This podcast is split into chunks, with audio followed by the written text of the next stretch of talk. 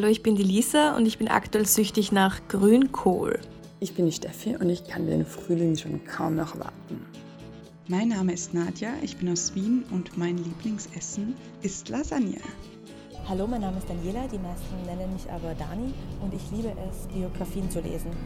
Wir sprechen heute über drei Serien und zwar natürlich über den All-Time-Klassiker Sex and the City. Mittlerweile schon 16 Jahre alt, die letzte Folge, glaube ich. Oder? Ja, Nein, noch älter. Noch älter. Ich weiß es nicht. Dann über Emily in Paris und The Queen's Gambit. Eine sehr tolle Serie, die mich persönlich sehr begeistert hat. Vielleicht wollen wir mit dieser starten. Mhm. Ist Dani, ich glaube, du wolltest mal ganz viel loswerden zu der Serie, nachdem du dich als großer Fan geoutet hast.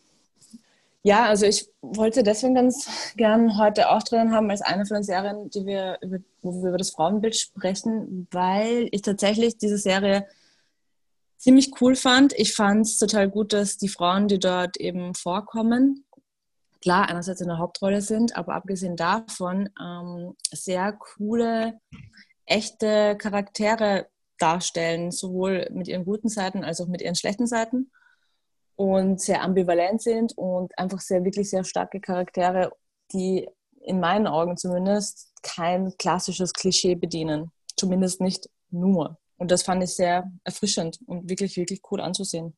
Kannst du vielleicht mal für die Leute, die die Serie nicht gesehen haben, zu denen mhm. zähle ich mich oder noch nicht gesehen, mhm. ähm, erzählen, worum es denn überhaupt geht? Genau, also kurz gesagt geht es um ein Waisenkind, äh, die Elizabeth Harmon, die ähm, ja, Schachweltmeisterin wird oder beziehungsweise ein, eine verdammt gute Schachspielerin ist und ähm, es schafft bis ganz hoch hinaus und, oh Gott, ich sollte eigentlich nicht spoilern, oder? Dann sage ich nämlich das Ende, nicht, dass sie es gewinnt ja. oder so, sondern quasi... Jetzt hast du mich auch gespoilert! Entschuldige! Siehst du, so passiert das, oh mein Gott. Tut mir leid, tut mir leid. Ähm, okay. Ähm, ja, also kurz gesagt, es geht um ein Waisenkind, ähm, Beth Harmon. Sie spielt die Hauptrolle. Sie ist wahnsinnig gut im Schach. Und die Serie spielt, glaube ich, in den, 50er, in den 50er Jahren in Amerika. Genau, und wie sie sich so durchs Leben schlägt. Und sie ist auch alkoholabhängig, drogenabhängig und ja, genau. Ich sage jetzt nicht mehr, um eben nicht zu spoilern.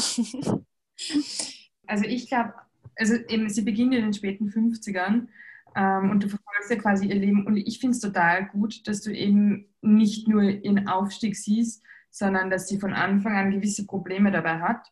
Und das ist etwas, was früher zum Beispiel, glaube ich, nicht so oft in Filmen oder Serien vorgekommen ist, dass ähm, auch wirklich Frauen die Erlaubnis haben, vielschichtig zu sein und dass du von Anfang an weißt, wo die Probleme sind. Weil wenn es früher war, dann war es so plötzlich ein Plot-Twist, dass sie doch nicht, weil sie nicht die gute Ehefrau ist, sondern eine Affäre hat. Und bei ihr weißt du halt von Anfang an, dass sie auch ja äh, nicht immer gut dabei ist, sozusagen. Und mhm. was ich aber cool finde, ist halt, dass, dass das für sie eigentlich nicht so wirklich ein Problem ist, sondern dass sie eher genervt davon ist, dass die anderen ihr damit kommen und das ist eine, eine andere Version von, von Eigenständigkeit und Sturheit, die ihr zugestanden wird. Und das finde ich eigentlich sehr positiv. Ja, ich finde es halt, wie gesagt, aus dem, aus dem Aspekt her vor allem deswegen positiv, weil halt normalerweise Frauen ja immer entweder halt lieb sind oder süß sind oder schön sind oder halt eine Kombination aus diesen Attributen oder halt das konträre Gegenteil irgendwie. Dann sind sie die bösen Stiefmütter oder irgendwie sexsüchtig, rachsüchtig oder was auch immer. Und genau, sie war einfach sehr unkonventionell. Und genauso sind halt Frauen im echten Leben auch. Und hm. das war cool. Das fand ich sehr cool. Fernab von dem, dass sie eine wahnsinnig tolle, einen tollen Charakter hat in der Serie, finde ich auch den Schnitt und alles sehr, sehr gut. Also ich, ich war einfach von Folge 1 einfach wirklich geflasht, wie gut das mhm. war. Also kann ich auch sehr weiterempfehlen. Und das, obwohl die Serie eben in den 50ern spielt. Wie wird mit Sex umgegangen in der Serie? Ja, es hat in es hat jetzt auch nicht so die ganz große Rolle. Man muss halt auch dazu sagen, dass diese, die, diese Beth Harmon, die, die Hauptdarstellerin, die Hauptfigur, die auch noch, also sie wird halt quasi aus, von sehr jungen Jahren weg begleitet. Also am, am Ende der Serie ist sie, glaube ich, ja, Anfang 20 oder so, genau, ja. Aber es kommt um, Sex vor, falls du diese Frage beantwortet haben wolltest. ähm, na, mich hat mehr halt so der Umgang mit Sex äh, interessiert, weil ähm, das ja zum Beispiel eh in Sex in the City oder auch in Emily in Paris mhm. ja auch ein großes Thema ist, wie, Frau, wie die Frau mit ihrer eigenen äh, Sexualität umgeht. Naja, was das angeht, habe ich das Gefühl, dass sie viel gesünder damit umgeht, weil es eben kein großes Thema ist und zwischendurch ist sie mal verliebt und dann hat sie mal Sex, aber du hast halt Sex, davon geht die Welt nicht unter. Und ich finde das ja, wahnsinnig anstrengend, wie in Serien damit umgegangen wird, dass das immer so was super Großes ist, was dein ganzes Leben auf den Kopf stellt. Das Ding ist halt, Entschuldigung, ich muss ja ganz kurz einmischen, das Ding ist halt auch, dass ähm, wir haben wir vergleichen jetzt halt, glaube ich, Serien vom Inhalt her, die, die da vielleicht nicht ganz passend sind, weil Sex in the City, es geht um Sex. Emily in Paris ähm, habe ich jetzt nicht so wirklich gesehen, aber irgendwie habe ich das Gefühl, es ist so ein bisschen ein Nachbau von Sex in the City, aber halt in der Jetztzeit. Äh, ja. Da geht es halt hauptsächlich quasi auch darum und das war bei der Queen's Gambit einfach nicht so. Ja, also spielt, und das ist ja das Nächste, Frauen, das ist, geht ja nicht immer nur, dass die Beziehung einer Frau das Hauptthema einer Geschichte sein muss. Muss man halt auch mal dazu sagen. Ja, das unterschreibe ich zu 100 Prozent. Da geht es einfach wirklich um was anderes und nicht nur um sie, weil sie eine Frau ist, sondern einfach um sie als Person. Ja. Und deswegen ist es auch so großartig. Genau. Aber ja, vielleicht kommen wir jetzt eh zu Sex in the City. Oh yeah, aber ich kann eigentlich gar nichts Schlechtes sagen bisher. Ich habe sie geliebt immer. Ich habe sie so gern angeschaut. Ähm, ja. Frage zu Beginn vielleicht. Wer, mit wem könnt ihr euch am besten identifizieren? Mit welcher Person? So das Klassische, ich bin eine Miranda. Nein, ähm, weiß nicht. Fangt ihr an. Ich muss überlegen. Aber ich habe von allen vieren was in mir. Weil eben Sex in the City war ja eben dieses klassische Ding, du splittest die Persönlichkeit, du splittest sie auf Persönlichkeiten auf. Mhm. Alles, was in einer Frau drinnen ist, ist da, weil es halt einfacher zu verstehen ist, wenn du halt die Taffe bist, die coole, die emotionale, Brüde. die ja. Brüde, genau. Und dabei ist jeder von uns mal Brüder und emotional und stark und traurig und sensibel oder was auch immer, ja. Also ja, ich habe es für die Steffi. Ich bin, glaube ich, auch alle. Auf das wollte ich eigentlich hinaus.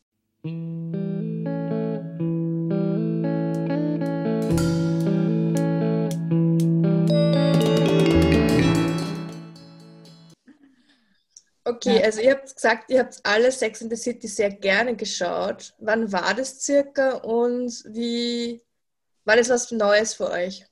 Na, ich glaube, ich habe Sex in the City geschaut mit, ich meine, okay, das war echt spät, aber ich habe es dann irgendwann, ich glaube Anfang 20 dann durchgebinged, mhm. weil es war halt eigentlich schon eine alte Serie, wie ich begonnen habe, Serien zu schauen. Und mit Anfang 20 setzt du dich dann anders damit auseinander und dann merkst du halt auch, okay, das hat geprägt, wie wir mit Themen umgehen. Und deswegen wollte ich es dann irgendwann durchschauen und dann habe ich die ganze Serie auf einmal angeschaut.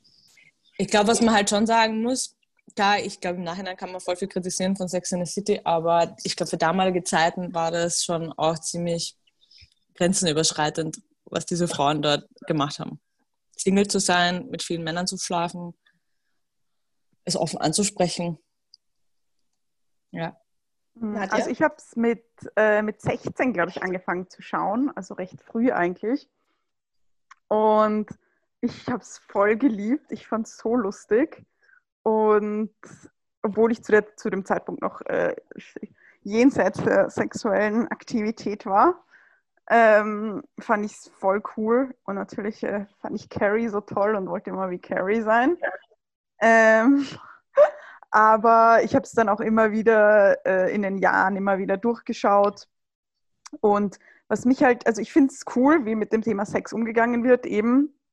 Was ich nicht cool finde, ist, dass es eigentlich ja immer nur darum geht, ob sie einen Mann haben oder ob sie keinen Mann haben. Und wenn sie keinen Mann haben, geht es darum, äh, einen Mann zu finden. Und es gibt auch so ein lustiges Zitat von Carrie, wo es irgendwie sagt, ja, ein Single-Mädchen verbringt den Großteil ihres Lebens mit der Suche nach dem perfekten Partner oder Mann oder was auch immer. Das ist für eine furchtbare Vorstellung. Aber es stimmt auch ein bisschen. Entschuldigung, aber ich kenne viele Frauen, die Single sind und das genauso machen. Also wir brauchen jetzt auch nicht so tun, als wenn wir alle so cool wären und so modern und das gar nicht mehr machen würden. Ich, es wäre schön, wenn es so wäre, aber ist halt auch nicht so. Ja, aber der ganze Lebensinhalt ist ja trotzdem nicht, und ich kenne kenn auch einige Singles, einen Mann zu finden oder eine Frau zu finden, je nachdem. Mich stört ein bisschen, vor allem jetzt rückblickend auf Sex and the City, dass das alles sehr weiß ist, grundsätzlich. Also vorher Amerika auch nicht wahnsinnig. Wir haben ja schon sehr viel über Intersektionalität gesprochen. Mhm. Und sie sind ja alle weiß und doch sehr privilegiert etc. Und es, es spricht schon ein, nur eine gewisse Zielgruppe an. Das muss man schon auch sagen. Ja, voll. Also das stimmt natürlich voll. Also wir haben schon viele Klischees drinnen. Der klassische schwule beste Freund und ja.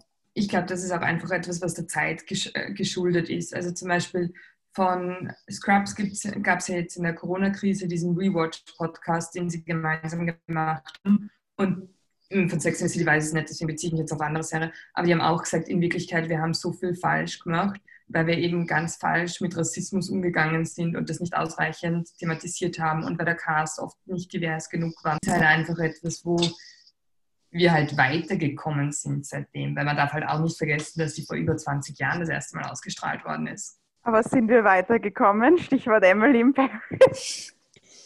Naja, Emily in Paris ähm, ist ein bisschen diverser, wenn es um den Cast geht, wenn es um das Frauenbild geht, ist es fast eher eine Rückentwicklung, würde ich sagen. Ich glaube auch, dass man eigentlich Emily in Paris, also so wie ich die Vorschau gesehen habe und so wie ihr darüber gesprochen habt, finde ich eigentlich gar nicht, ist überhaupt gar nicht vergleichbar mit Sex in the City.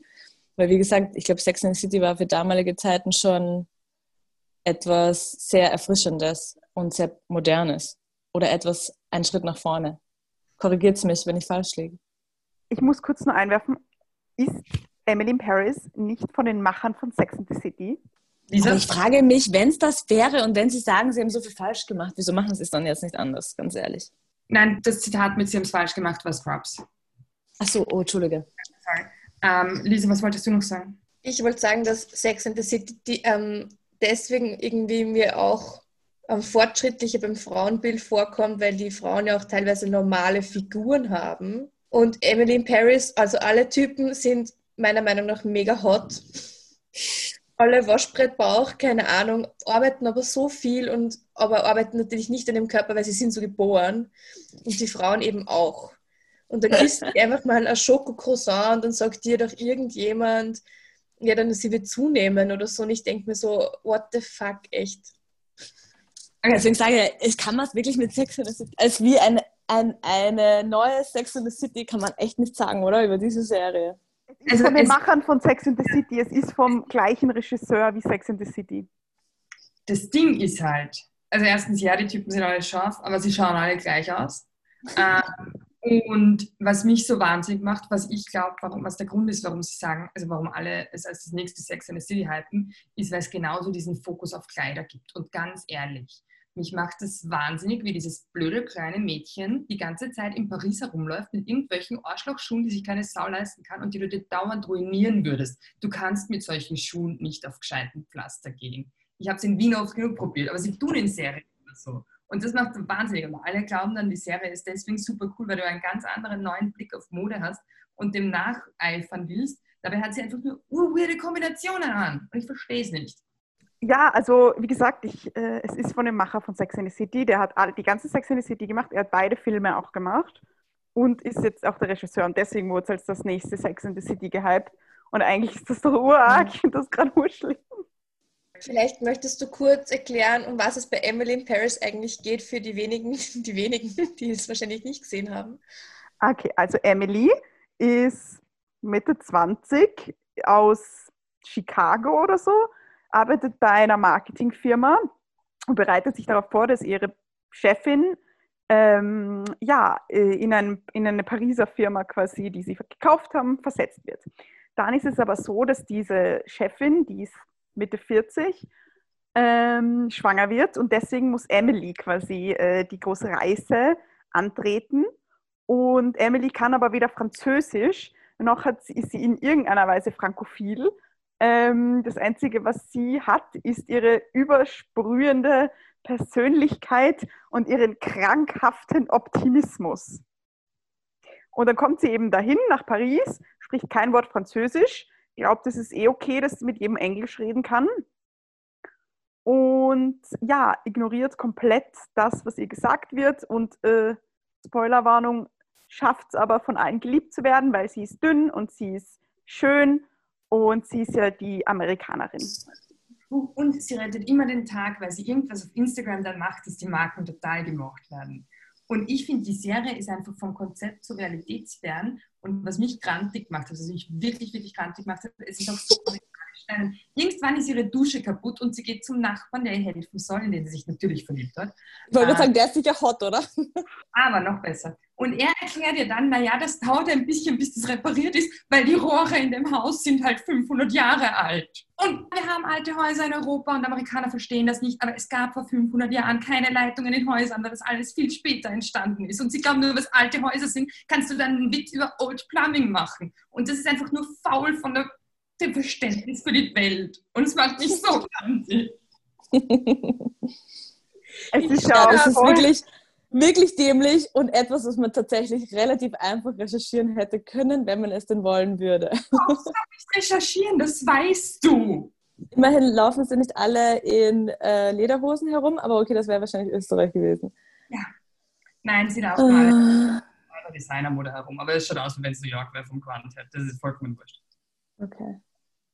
Ja, es klingt nichts, es ist etwas, das man nicht verpasst, wenn man es nicht sieht was mich so aufregt, ist eben ihr krankhafter Optimismus und ihre Fähigkeit mit irgendwas, äh, und das ist so typisch, wird so als typisch amerikanisch hingestellt, dieses oh, I'm gonna fix this, so, und dann die, dann die, die, die Europäer werden so hingestellt von wegen so, äh, wir sind urfaul und es interessiert uns nicht und wir gehen keine neuen Wege und äh, ja, wir haben keine Ahnung von nichts. Okay. Vielleicht stimmt's ja. Nein. Nein, Nein am, am geilsten habe ich es gefunden, wie die Franzosen ja gesagt haben, weißt du, musst dich halt damit abfinden, manchmal gehört auch das Schlechte zum Leben, stell dich nicht so an. Weil sie dann dazwischen eben wegen jeder Katastrophe komplett die Nerven haut, wie wenn dauernd die Welt untergehen wird.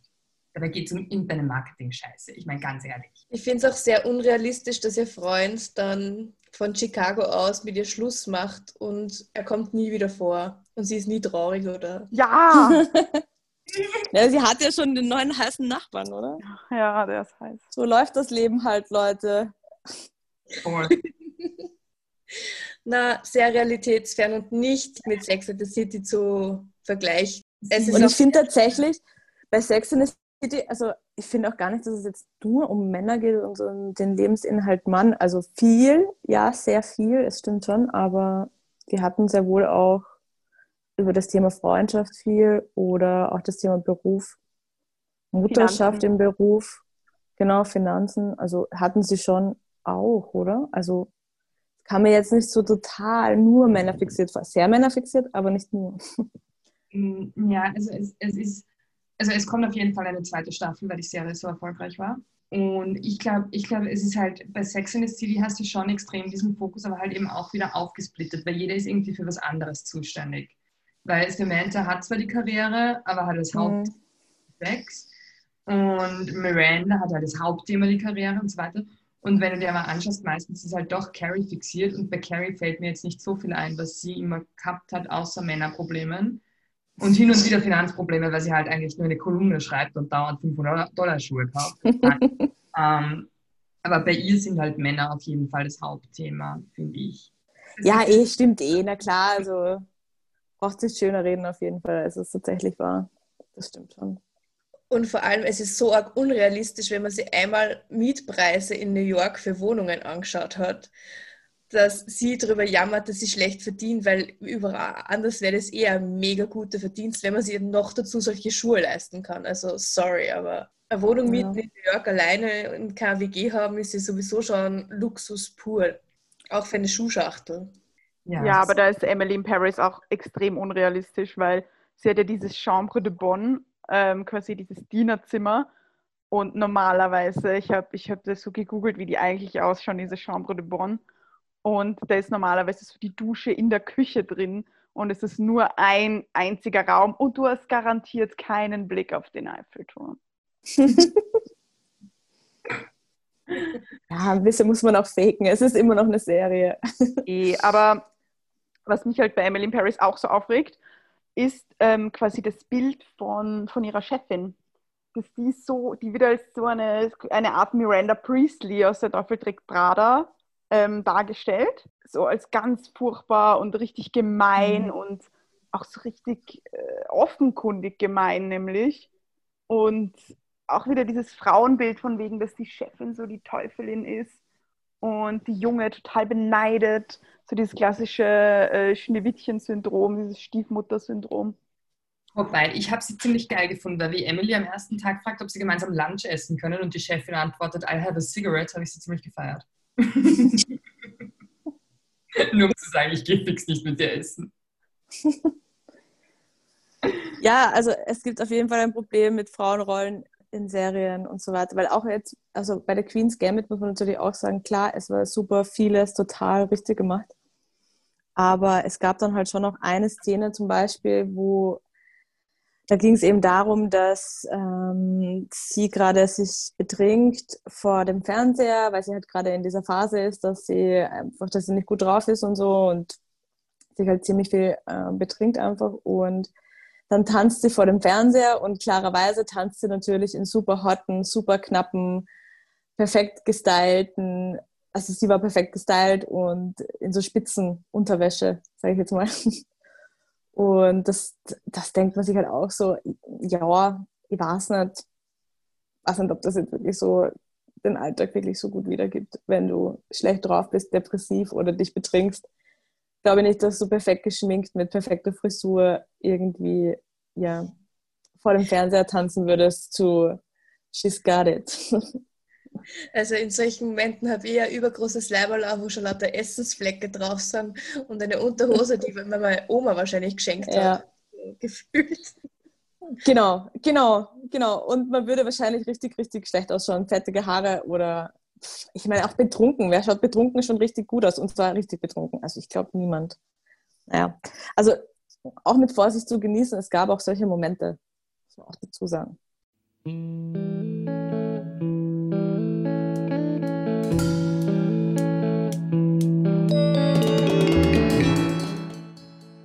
Gibt es Serien für euch, die es noch besser gemacht haben?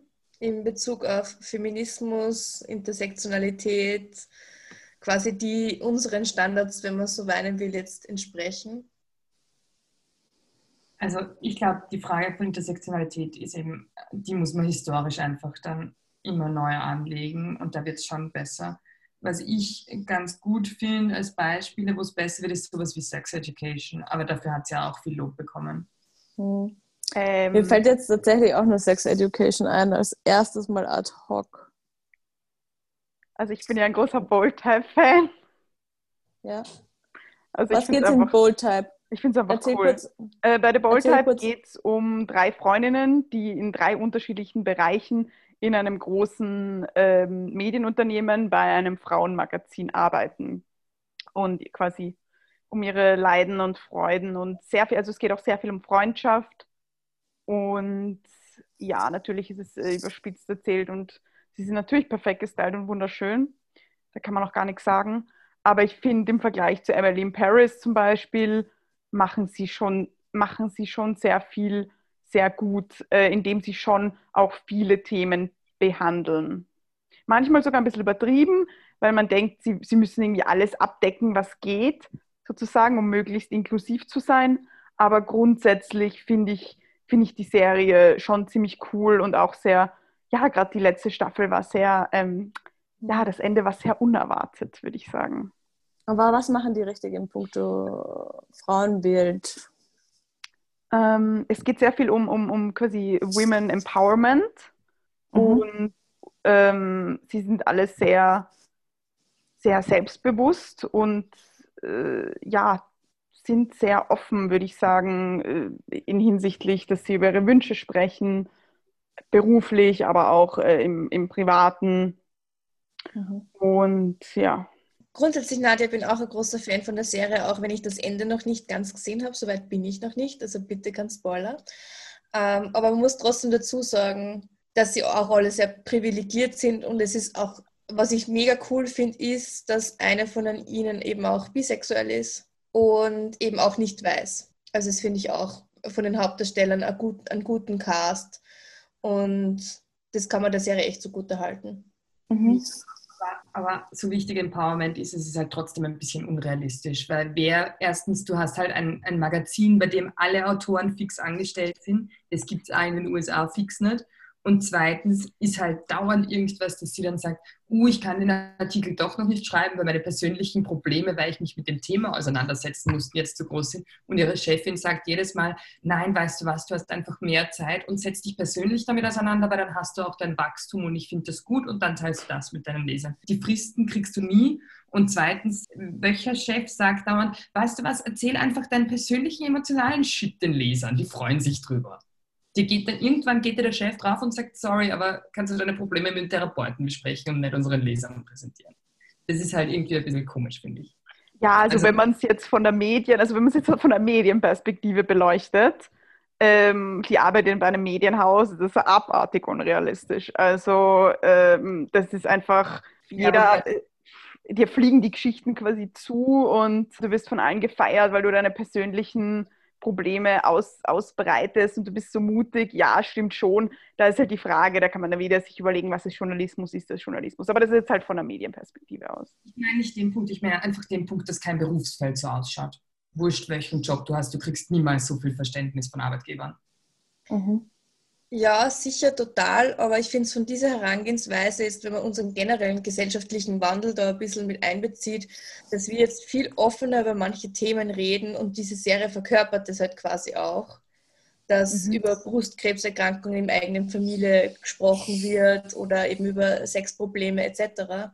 Und das glaube ich immer, dass das überall so ist, weil es in meiner Bubble so ist aber gehe ich dann einmal aus meiner Bubble raus und ich treffe irgendwelche Freundinnen von früher oder Volksschule etc., dann ist es nicht so. Die schauen dich dann komisch an, wenn du irgendwas von diesen Themen zugibst oder sagst, ja, du gehst in, in Therapie etc., weil die dann nicht drüber reden. Ja. Deswegen finde ich es auch wiederum cool, dass solche Serien das aufgreifen, was in manchen Bubbles zwar schon normal ist, aber halt dann, dass andere Leute das auch mitbekommen. Ja, aber da, das verstehe ich schon, aber da reicht es ja, wenn du das Stigmata im Freundeskreis los wirst. Du erzählst ja trotzdem deinen Freundinnen, dass du gestern in der Therapie warst und nicht mhm. deinem Chef. Ich meine, wenn ich zum Beispiel einmal im Jahr zum Frauenarzt gehe, sage ich im Büro auch nicht, äh, übrigens, es ist jetzt ein Gynäkologentermin, sondern ich sage, ich habe einen Arzttermin. Obwohl natürlich jeder weiß, jeder geht auch einmal zum Frauenarzt. Also, das, aber das, das ist halt trotzdem Setting bezogen. Und eben, ich finde es total wichtig. Ich finde es auch gut, wenn in Serien mehr über, darüber geredet wird, auch wenn in Serien keine Ahnung, mehr Gespräche unter Frauen sind, mhm. die über sexuelle Belästigung reden und sich austauschen und so weiter. Aber das ist halt trotzdem selten eine Diskussion, die du mit deiner Chefin führst. Okay, sexuelle Belästigung vielleicht schon, wenn es am Arbeitsplatz ist. Aber ihr wisst, was ich meine. ich weiß, es bewegt sich halt viel. Das macht es halt auch schwierig, es dauernd neu zu bewerten, was Serien gut oder falsch machen, finde ich generell habe ich das Gefühl, dass eigentlich nur Netflix oder fast nur, immer auch Amazon Prime, aber auf diesen Zug aufspringt und eben Feminismus in manchen Serien schon groß thematisiert. Und das finde ich obercool. Weil ich glaube, so kann es auch in der breiten Masse endlich ankommen, sofern halt die breite Masse sich Netflix leisten kann, was natürlich auch eine andere Sache ist. Aber auf jeden Fall schon breiter, als wenn man, keine Ahnung, ORF, Big Bang Theory seit gefühlt 20 Jahren dreimal am Tag laufen hat. Mhm. Ja, das heißt mehr Feminismus in Serien. Ja, oder halt einfach mehr echte Menschen. Ja, und ich glaube auch die, die also dass man endlich mal über sexualisierte Gewalt und so spricht. Mhm. Ähm, war ja auch 13 Reasons Why großes Thema, Hauptthema, also unter anderem. Aber mhm. dass das ist schon dass das einfach auch gebracht wird in Serien, was so lange ein Tabuthema war und generell nie irgendwie in Medien oder so mhm. thematisiert worden ist, ist halt einfach schon positiv, auch wenn man natürlich über die Herangehensweise in einzelnen Serien diskutieren kann. Ja, ich finde grundsätzlich ähm, hat sich da schon viel getan und sicher, ja, es sind immer noch Serien und die leben auch davon, dass es unrealistisch ist und dass es überspitzt ist. Es ist einfach eine Form der Dramaturgie, würde ich sagen, nicht, ohne dass ich jetzt da Expertin wäre aber die leben ja auch von, von solchen Sachen oder auch davon, dass jetzt irgendwie sie coole Outfits anhaben und in einem schicken Büro sind. Das schaut man sich halt gerne an. Also das finde ich jetzt auch, mhm. finde ich jetzt auch nicht irgendwie, irgendwie schlimm, was jetzt nicht bedeutet, dass man nicht mehr eben inklusiv sein kann oder ähm, Themen anspricht, die weg von wir gehen in eine Bar und das ist alles schön und weiß ich nicht sind. Aber ja, ja ich will auch in eine Bar gehen und es ist alles schön. Aber ich glaube, damit haben wir hier eine gute Schlusszusammenfassung. Schreibt uns einfach, was für Serien eurer Meinung nach gute Beispiele sind. Wir können die dann auf Insta pushen und vielleicht reden wir noch einmal drüber irgendwann, was ihr so findet. Danke. Dank.